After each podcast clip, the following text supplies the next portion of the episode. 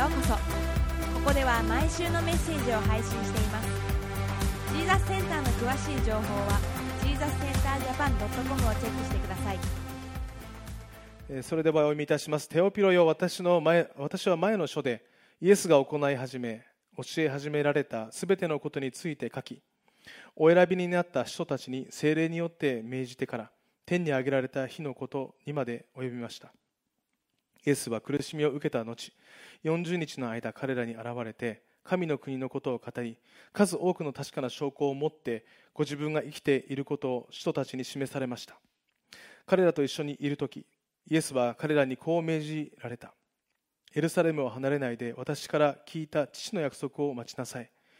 ヨハネは水でバプテスマを授けたがもう間もなくあなた方は精霊のバプテスマを受けるからです。そこで彼らは一緒に集まった時イエスにこう尋ねた。主よ今こそイスラエルのために国を再興してくださるのですか？イエスは言われた。いつとかどんな時とか、えー、どんな時とかいうことはあなた方は知らなくてもよいのです。それは父がご自分の権威を持ってお定めになっています。しかし精霊があなた方の上に臨まれる時あなた方は力を受けます。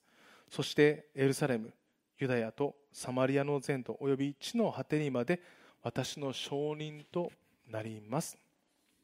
というね、えー、ところです。え今日からねこの新シリーズを私たち学んでいこうと思うんですけれども、えー、今日はちょっと風が強いですけれどももうね大体春の陽気になってきたでしょうかね。これで大体ゴールデンウィーク前後になると暖かくなるんですよね。ぐーっと暖かくなってね、このまま行けばいいななんて思うんですけど今度ね梅雨が来てまたじわーってしてね。でまた夏が来ると今度はじわーじゃないですよね。もう灼熱のこう日本のね特有のね最近はなんかこう本当に気候的にもちょっとおかしいような、ね、すごい暑いですけどね。湿気もあってね、まあ、でも日本っていうのはねあのこの四季があっていいですね。季節がはっきりとこうなんとなくねあの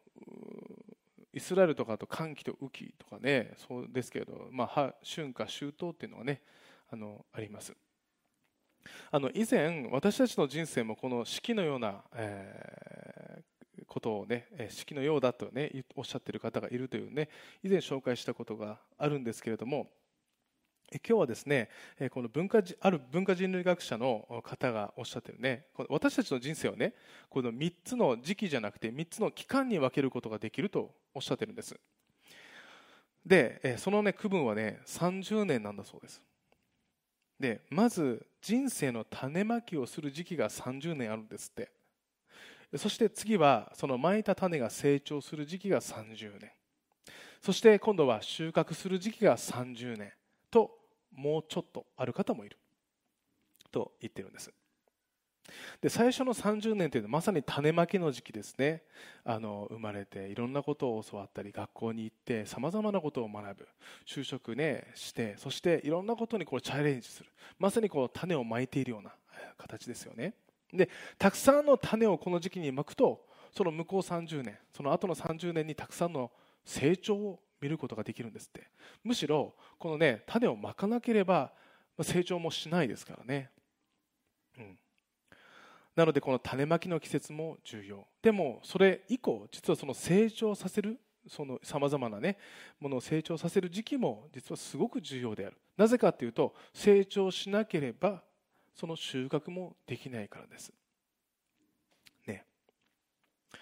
なのでその30年区分で、えー、それぞれのに与えられたね、えー、ことが私たちの人生にはあるということですよね。だからね、あのただ将来を期待するのではなくてねいつも私たちは目の前にあることもね重要だということでね種まきをする人は種をたくさんまいて成長させる人はたくさん成長させてもう収穫の時期に入っている人はねもうもう目いっぱい収穫していきましょう、ね、この新しい、ね、新年始まりましたけれどもそれぞれの、ね、時期があります。区分が、ね、の中にいらっしゃると思いますけれどもそれぞれでね与えられたその目の前のことをね一生懸命に、え、していきましょう。と言いましたけれどもね、え実はこの人間のこのね時期の話っていうのはこの新約聖書の区分によく似てます。あの皆さん、さっきも言いましたけれども、私たちヨハネの福音書って学びましたね。あのヨハネのこの福音書、この福音書っていうのは、このイエス・キリストの一生が書かれています。イエス・キリストは何歳からこの、交渉外って言ってね、神のね、えー、に与えられた仕事をしたと思います ?30 年です。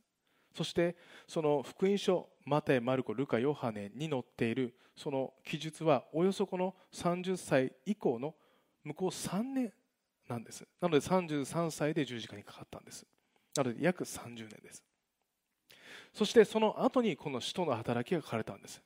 この使徒の働きが書かれました。使徒たちそして使徒たちがこうヨーロッパにね伝道しに行く。えー、途中でパウロが出てきます、ね、これから私たち学んでいきますけどね。でパウロも劇的にイエス・キリストに出会って救われます。そして、えー、ヨーロッパに、ね、こう3回伝道旅行をしてパウロがローマに牢獄の牢獄に行く。でこのローマにまでこの福音が及ぶ。最初はエルサレムからスタートしてローマにまで及んだ。この使徒の働きの時期というのはおよそ30年なんです。そしてそれ以降その福音が世界中に広まっていった。30年どころじゃないですね。もう、うん、私たちも今聖書を読んでますけれども皆さんは誰から聖書を聞きました？教会のことを聞きました？ね。その人も誰かから聞いたんです。でその人も誰かから聞いた。誰かから聞いたとずっと遡っていくとこの人の働きの人たちに戻ってくるわけです。ね。えー、逆に言えばですね私たちこの福音書っていうねこのイエス・キリストがこの種まきをした時期を知らなければねこの、えー、このなんて言いますかそのそれ以降のねこの人たちが、えー、発信したこの福音が今度はここで成長していったわけですよね。この成長していくところを私たちこれから見ていくきますのでぜひねこの種をまいたね時期もねぜひね見てみてくださいもしお時間がない場合はねこの YouTube とかポッドキャスト行きますと自殺センターのねヨハネの福音書ってありますね、そこメッセージだけ聞いてみてください。僕最近ね、発見したんです。このね、YouTube もポッドキャストもね、最近ね、倍速できるんですよ。ね、大体僕のメッセージ30分です。なので、これね、もしね、まだヨハネの福音書を聞いていらっしゃらないって方がいらっしゃったら、聖書を読んでいただいても構いませんし、僕のメッセージを倍速にすると、僕がこの倍で話してますから、そうすると大体15分ぐらいで終わります。ね。ご飯作ってる間には終わるんじゃないかなって感じですけどね。ぜひ聞いてみてくださいね。はい。で、えー、この私たちこの使徒の働きを見ていきますけれども使徒の働きを学ぶ上でもねまずこう概要をちょっと押さえておきたいと思いますどういう書簡なのか、ね、共にね一からずっと積み上げていきたいと思います。じゃあなぜ使徒の働きというのかっていうと、まあ、もちろん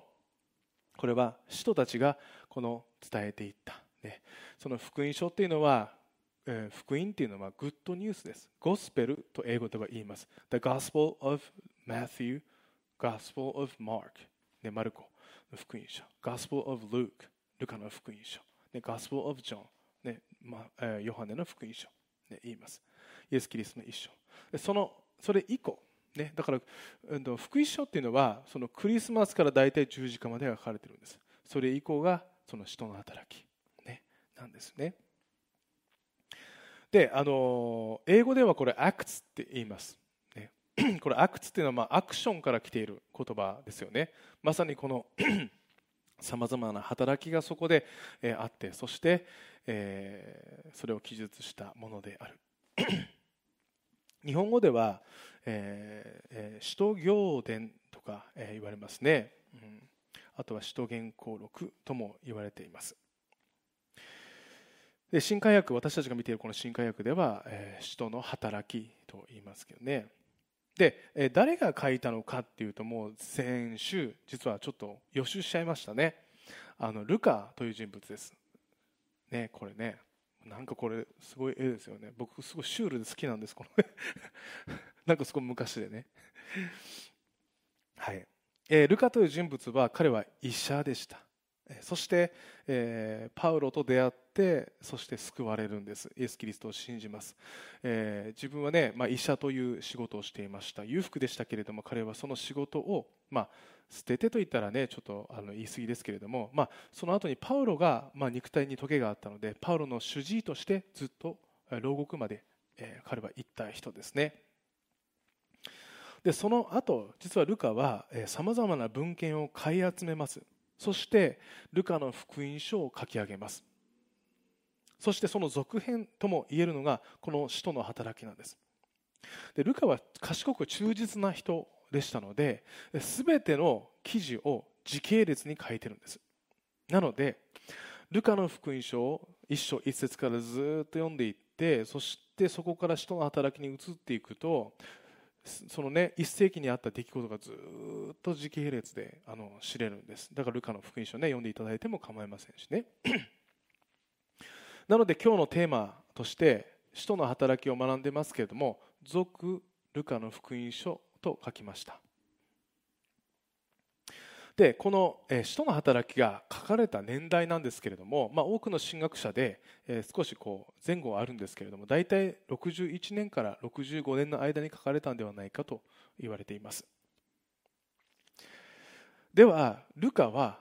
大体このね、えっと、福音書もそうなんですけれども大体書いたら宛先があるんです。で手紙もそうですね。パウロからコロサイに書かれたコロサイの手紙ですよね。コロサイの人たちに書かれました。じゃあルカは誰に対して書いたのか？誰宛てに書いたのか、えー、ルカはテオピロっていう人宛てに書いたんです。一章の一節ではテオピロよ私は前の書でイエスが行い始め教え始められた全てのことについて書きと言ってるんです。で、えー、このですねテオピロという人に対して書いてるんですけどルカは実はこの前の書と言われているルカの福音書もテオピロという人に対して書いてるんです、ね、だからまさに続編と言ってもいいと思いますね。じゃあこのテオピロテオピロって言いますけどテオピロって誰ってなるんですよ、ね、でこれはね実ははっきりと分かっていないんです。ただルカの福音書を見るとですねこの一章の3節を見てみますけれどもこれはね尊敬するテオピロ殿とルカが言ってるんです。この実は殿っていうね、えー、言葉なんですけれどもクラティストスあクラティストっていう、えー、ギリシャ語が使われています。これは閣下という言葉でも使われている言葉なんです。つまりこのテオピロという人はおそらく当時のローマ政府の中でお偉い方の一人だったんではないかと言われてるんです。地位が高い人ですね。ではなぜこのローマのローマ政府の地位が高い人に対してルカは書いているのかということです、ね、でこの、テオピロという人がイエス・キリストを信じていたか信じていないかという、まあ、定かではないんです。もちろんね。としてもイエス・キリストとかクリスチャンに非常に興味があった方ではないかと言われています。ね、で使徒の働きを見ると当時このパウロたちが、えー、20章以降なんですけれどもパウロたちがこの広めていた福音がもうヨーロッパ中にバーってこう広まっていくわけです。このグッドニュースがね。でパウロたちのことをあの当時のね記述ではペストという伝染病のように広がっていったと、えー、書かれているんです。まあ、ペストという言葉を使うからにはねちょっと危険な言い方をローマ政府はしたんです。つまりローマ政府がマークしてたんです。そこでルカはこの時系列に丁寧にこの福音とは何なのか。そしてその後に何があったのかっていうのを説明し決してローマにとって脅威な運動や活動ではありません。こう証明したではないかと言われてるんですね。それと同時にルカはこのテオピロにも伝道したんです。またもしかするとこのテオピロはイエス・キリストを信じている人であった。そしてもしかするとねこのルカの執筆活動をサポートしていた人ではないかとも言われているんです。でルカはテオピロにねもっとねあの真理を知ってほしいと思ってまた彼に対して報告書として、えー、このテオピロに送ったと言われているんですね。このねテオピロっていう名前の意味はですね神を愛する人とか神に愛されている人という意味なんです、ね、だからもしかするとこのテオピロというね人の両親また親はねあの神を信じる創造主なる神を信じる人であってそしてもしかするとこのテオピロに彼もねあのこの神のことをね教えていたのではないか。とも言われてますね、まあ、どちらにせよローマ政府の偉い方の一人であったテオピロという人物がルカの近い知り合いだったということには変わりはありません、ね、その方宛てに送ったんです。では内容は何か。ね、この使徒の働きの内容は何かというと使徒の働きと言われているようにもちろんイエス・キリストの弟子たちやパウロを通してこの、福音が伝えられていったわけです。またある神学者はねこう言うんですよ。福音書では神が人としてこの地を歩んだイエス・キリストを通して神の神が示されて神の愛が示されたんです。でもこの続く使徒の働きというのはキリストの体である使徒たちを通して神の愛そして神が示されたんです、ねえつまり福音書はキリストの愛が直接伝えられた。書の働きではその次の段階でイエス・キリストは天に帰られたけれども弟子たちを通して今度はイエス・キリストの働きが続いていった。そして今も続いている。ということです。そしてこの使徒の働きを見ていくときに目にする重要な言葉があります。これが精霊とか御霊という言葉です。イエス・キリストは十字架にかかる前の最後の晩餐でこう言っています。イエス・キリストはねヨハネの14章の16節です。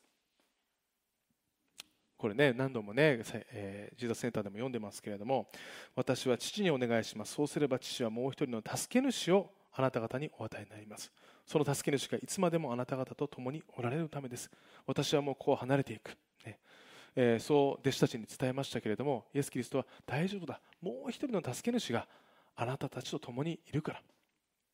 このもう一人という言葉は私と性格も性質も全く同じ存在であるということです。そのお方があなたと共にいるから。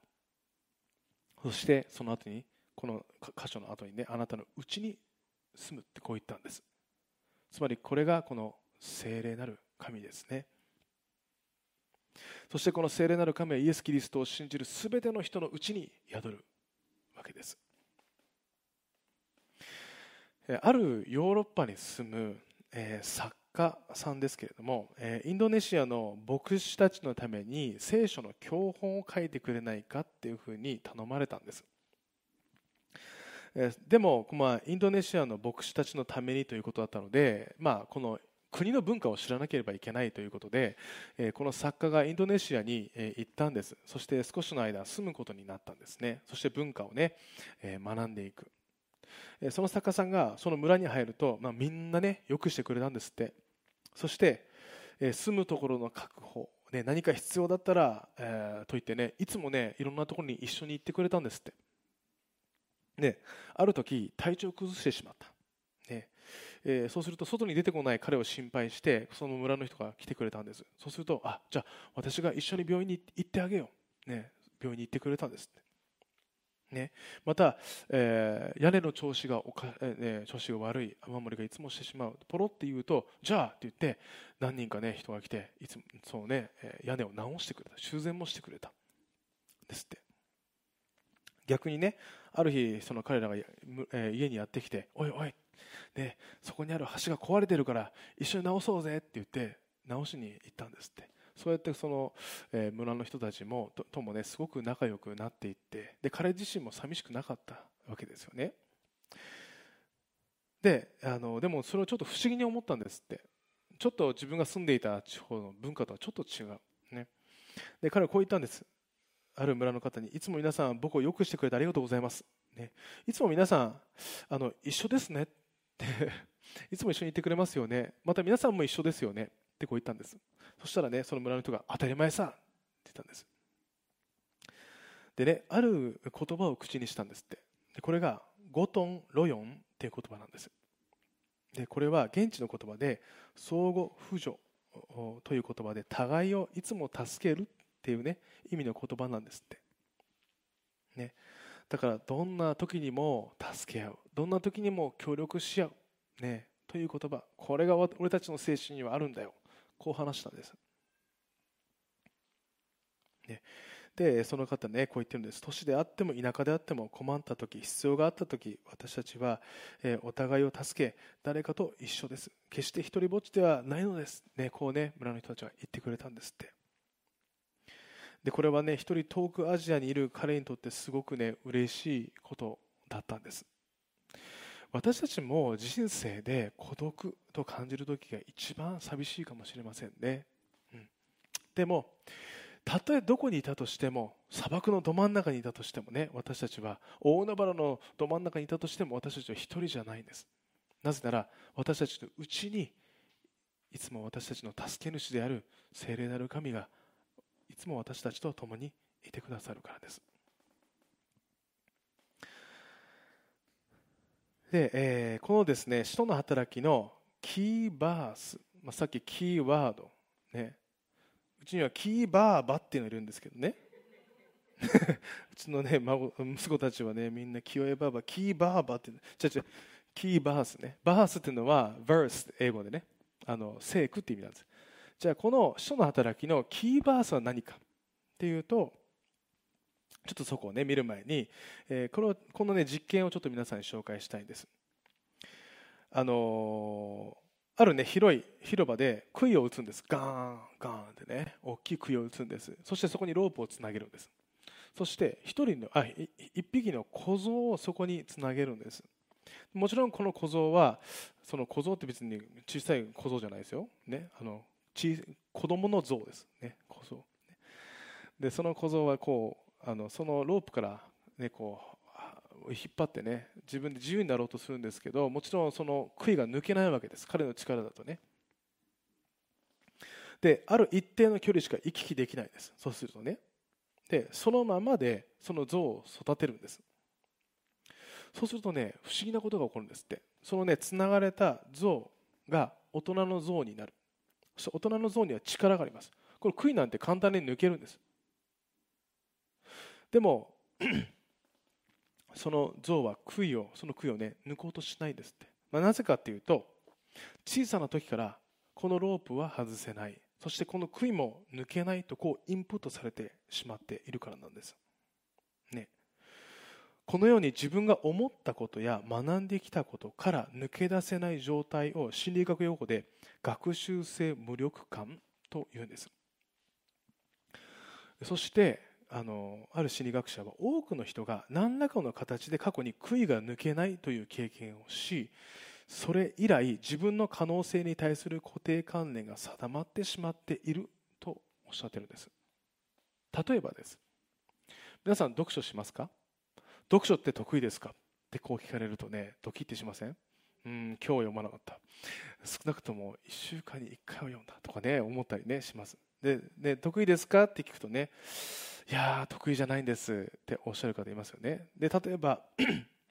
またね子供でね体育が不得意ってね思ってる人。今ねあのクラス紹介とかで得意不得意って言いますけどね私の不得意は体育ですなんてね言う子もいるかもしれません。でねえーとこれはね目の前にある可能性をあらかじめ潰してしまっていることなんですって。でなぜ読書が得意ですかっていうとねあ僕は得意じゃないんですって言うかっていうと例えばこの、えーと、読書が好きな人が自分の周りに実はいた。でまあ、その人は、ね、別に見せびらかそうとして読書しているわけじゃないんですけれども好きで読書していた。その人と比べると自分は読んでないってことで不得意だって思ってしまうんです。そういうね思い。でまた例えば体育の体育が不得意っていう例えば子供がいたらその子供も 例えば体育の時間で授業でね何らかの形でちょっと嫌な思いをする、ね、そうするとあんまりちょっと自分のトライする心も生まれなくなってしまう。そうすると自分は体育が不得意だと思い込んでしまう。そう自分で決めつけてしまっている可能性が高いんですって。ね。でこの状態では私たちの中にある潜在的な力潜在能力はいつまでも発揮されないんですって、ね、そこでそのような状態から抜け出せる魔法の言葉があるんですって、ね、それは何て言葉かっていうと2文字なんです。まだなんですって。ね。例えば読書得意ですか？って言われたらねいや読書はねまだ得意じゃないです。どうです？すごい前向きでしょ？ね。体育得意ですか？いやまだ得意じゃないんです。すごいこれね、えあの前向きなこ、うん、答えだと思います。実はそれで、えー、特徴得意ですか？いや得意じゃないんですっていうのはこれは固定的な考え方なんですって。でこういう固定的な考えではなくて成長型の考え方をしていきましょうとおっしゃってるんです。このまだっていうのはまだこれから成長する可能性がある。まだこれから本が好きになる可能性があるっていうことですよね。ね、これ僕たちねあの全ての人にね今日あの当てはまるような、ね、言葉ですよね。だから皆さん何か不得意だなって自分が思うことがあったらいやいやそこにまだをつけましょう。いやまだだ、ね、だってあの先週ねあの歴史的快挙をした松山君いましたね。マスターズで優勝してしまったんですよ。マスターズって皆さんプロゴルファーでさえ出れないんですよ、ね、世界のプロゴルフプロゴルファーが1回は出たいと思っているところで優勝したっていうのはもうこれ快挙なんですよ。これからいるかいないかわからないってとも言われてるんですよね。そんなことをした松山君でさえですよ。この前ねまだこれからですって言ってましたね。まだこれから成長したいんですって。ね。じゃあね4大メジャー全部取ってほしいですよね。彼でもまだって思ってるんです。ね。私たちでもまだってね思うべきですよね。いやまだじゃなくてまだですね。栃木県まだって言うんですけどね。さて私たちのうちには潜在的な力が眠っているという話でしたけれどもイエス・キリストを信じる全ての人のうちに力が備わっていることをね皆さん、え私たちは知るべきです。でまだ知らない人もいると思います。でもねそうなんですよ。この使徒の働きの中で一番重要な御言葉があるんです。ね、ずっと長い書簡ですけれども一番重要な御言葉それが今日の一章の8節なんです。しかし精霊があなた方の上に臨まれる時あなた方は力を受けます。そしてエルサレムユダヤサマリアの全土および地の果てにまで私の証人となります。こう言ってるんです、ね、私たちはイエス・キリストを信じる時に精霊なる神が私たちのうちに住む。ね、そのお方は私たちのうちで力となって働いてくださるんです、ね、どうです？皆さん力を感じますか、ね、であのコロサイ人の手紙を書いたパウロも同じようなことを言っています。第二手モテの一章の7節でこう言っています。神が私たちに与えてくださったものは臆病の霊ではなく力と愛と慎みとの霊です。この霊は精霊の霊です、ね、あのこの第二手モテのこの力という言葉はこのはデュナメオスって言葉がギリシャ語で使われています。また今日の一章の8節で使われている力という言葉。これはデュナミンという言葉が使われています。活用形が違いますけれどもデュナミスという言葉が使われているんです。これはダイナマイトの語源になった言葉なんです。だからつまりねイエス・キリストを信じる、えー、ての人。でその全ての人のうちにはその聖霊なる神が、えー、住んでいらっしゃるんです。その聖霊なる神は私たちとうちで爆発的な力をね宿しているわけです。で私たちはその宿している力を大いに発揮させる必要があるわけです。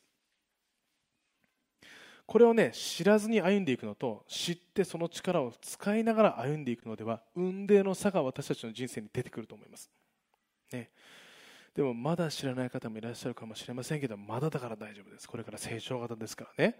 ね。これから深く私たちね一歩一歩学んでいきましょう。そして使徒と言われたこのイエス・キリストの弟子たちそしてパウロたちもこの力なしにはこの使徒の働きにある行動言動もできなかったんです。なのでこの使徒の働きを学んでいく時のポイントは2つです。一つは歴史的観点で時系列に首都の時代に何が起こったのかを学ぶ。そして体験的な視点で弟子たちやパウロのたちのうちで働かれるこの聖霊なる神はどういうふうにして働かれるのかということを学んで弟子たちとそしてパウロたちと、うん、全くその彼らのうちに住む精霊全く同じ精霊が私たちのうちにも住んでいる。ね。そしてじゃあその私たちはその聖霊なる神に何を期待できるのかということをね私たちは学んでいくべきですね。さてこれからここを学んでいきますけれども毎回のメッセージがその聞いた次の瞬間から、ね、皆さんの人生に役に立つ益になるそんな書簡になっています。これからね楽しみに学んでいきましょう。今日はねルカのあこの人の働きの概要でした。では一言お祈りします。愛する天のお父様あなたが御子であるイエス・キリストをこの地にお渡しになり与えそしてイエスイエス・キリストご自身が私たちの罪のために、えー、罪の身代わりとなって死なれたことそして3日目によみがえり、今は天にいらっしゃること感謝します。私たちがそれを信じるだけで、え、父なる神と永遠の関係を持つことができること感謝します。それだけではなくてイエス様あなたご自身と神様天地万物を創造したあなたご自身と同じ聖霊なる神が私たちのうちに住んでいらっしゃることを感謝します。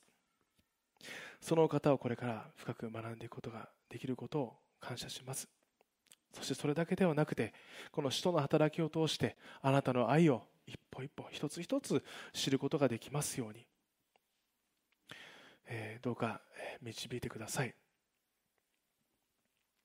そして、えー、これからこのメッセージを聞くすべての人が神様あなたご自身を知りイエス・キリストを救い主として受け入れることができますように。そしてその方も聖霊なる神と親しい関係をこれから持っていくことができますように。知っている私たちもその聖霊なる神とこれから親しい関係を持ち歩んでいくことができますようにどうか導いてください。イエス・キリストの皆を通して祈ります。アーメン。しばらくの間それぞれで祈る時間を持ちましょう。